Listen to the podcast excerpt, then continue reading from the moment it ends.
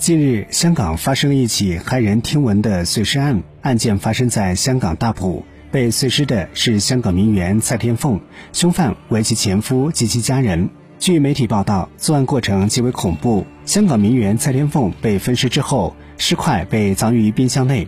尤为残忍的是，凶犯还存在烹尸行为。这起惊悚的碎尸案也让人们想起了2020年的3月发生在广西玉林的女护士碎尸案。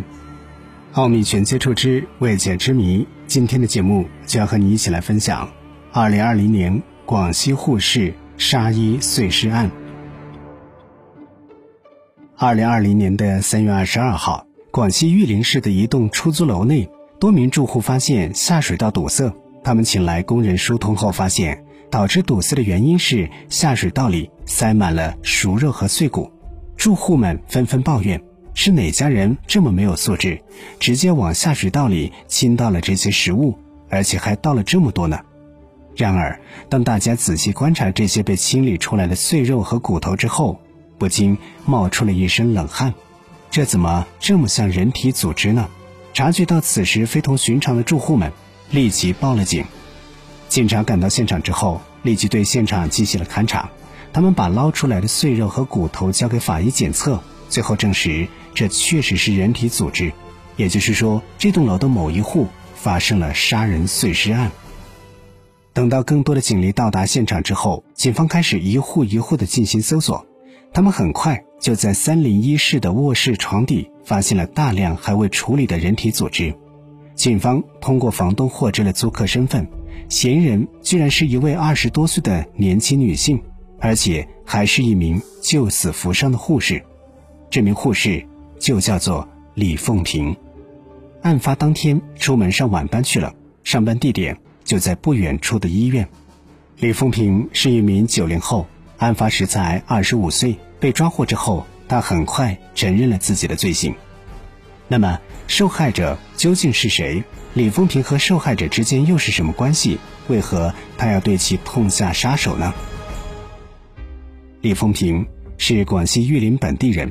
他出生于一个农村家庭，家里经济条件不是很好。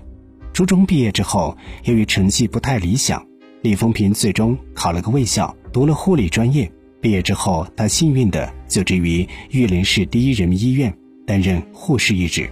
自己工作赚钱后，李丰平开始大手大脚的花钱，衣服、化妆品、护肤品全买最贵的，甚至还经常出入高档消费场所。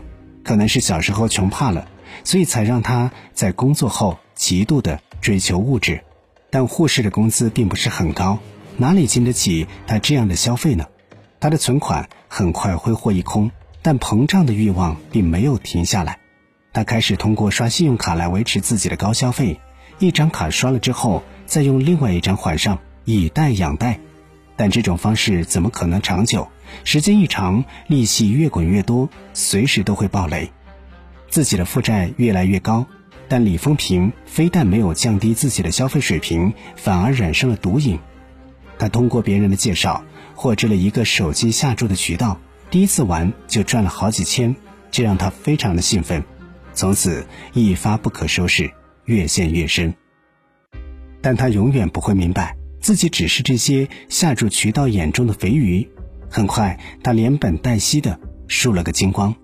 玉林市中级人民法院判决书显示，仅2019年6月的某一天，李丰平用于赌博的流水就达到了数十万元，其中一个平台的总流水就有290万之多，可见他已经疯狂到无以复加的地步。短短一年时间，他居然欠下了近两百万的外债。李丰平欠下这么多外债之后，并没有偿还能力，于是每天不断的接到催债电话，在电话里，李丰平被反复威胁。那个时候，他每天都活在恐惧当中。他深知靠自己的经济能力已经不可能还清外债，唯有靠别人帮助。这个时候，他把目光放到了同一科室的罗主任身上。罗主任五十一岁，是该医院脊椎外科的骨干，拥有副主任医师和副教授头衔，自然拥有高收入。李丰平私下找到罗主任，打算借款二十万元救急。没想到罗主任居然爽快地答应了，但罗主任也有一个条件，那就是在借钱之前，两人需要进行一番学术交流。李凤平心领神会，于是两人如约前往了玉林花园大酒店。学术交流完毕之后，罗主任心满意足，但却只转给了李凤平五万元。他称剩下的十五万会分批次转账，但前提是需要随叫随到。李凤平虽然心中不情愿，但也只能够照做。之后，两人一次次的幽会，李凤平的债务问题开始缓解，但他并没有汲取教训，反而再次想通过下注翻盘，结果可想而知。他只能够继续求助罗主任，但是罗主任也是人精。每次和李凤平幽会完之后，给李凤平的钱不是赠与，而是借款，而且利息几乎和高利贷差不多。他还常常用债务问题来威胁李凤平。李凤平开始越来越厌恶这个男人，罗主任也越来越膨胀。他认为自己已经用债务牢牢地拴住了李凤平。为了方便之后的优惠，他甚至还在医院附近租了一套出租屋供李凤平居住。没错。就是案发的这套出租屋。二零二零年的三月二十号当天，罗主任在家吃完晚饭之后，谎称自己要去医院做一台紧急手术。这已经不是他第一次以手术为由夜不归宿了。他的目的自然是去李凤平的出租屋。到达出租屋之后，罗主任急不可耐地提出了要求，但李凤平玩着手机游戏，没有理他，这激怒了罗主任。他对李凤平进行言语侮辱，还再次用债务问题威逼利诱李凤平。李凤平只能够乖乖就范，但他心中感到非常愤怒和屈辱。他看着躺在床上的罗主任，心中越想越憋屈，越想越觉得这个男人恶心。一股恶意在他心中油然而生，那就是让这个男人永远消失。在动手之前，他甚至还搜索过如何让一个人消失。罗主任睡着之后，李凤平毫不犹豫地选择了动手。他用一点五米长的手机充电线，成功的把罗主任勒死。事后，法医在罗主任胃中检测出了镇定剂的成分，这能够说明，其实李凤平早就有杀害罗主任的想法。在罗主任没有呼吸之后，李凤平还不忘初心，利用指纹把对方手机内的几万元全部转入自己的账下。第二天早上。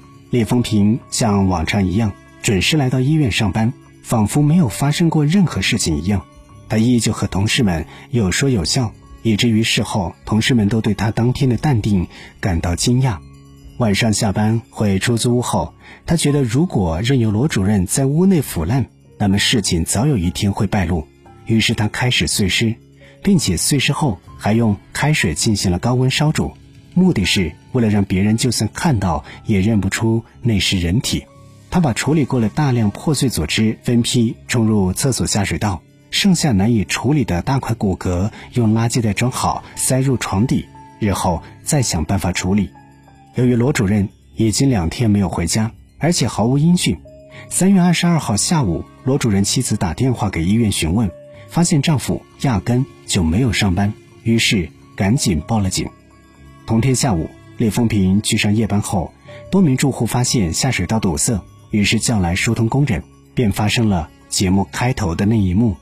最终，经过法院的两次审理，李凤平两次均被判处死刑。奥秘全接触之未解之谜，喜欢我们的节目，不要忘记点赞、订阅和收藏。有什么想说的，也可以在节目下方直接留言。我们下期节目再会。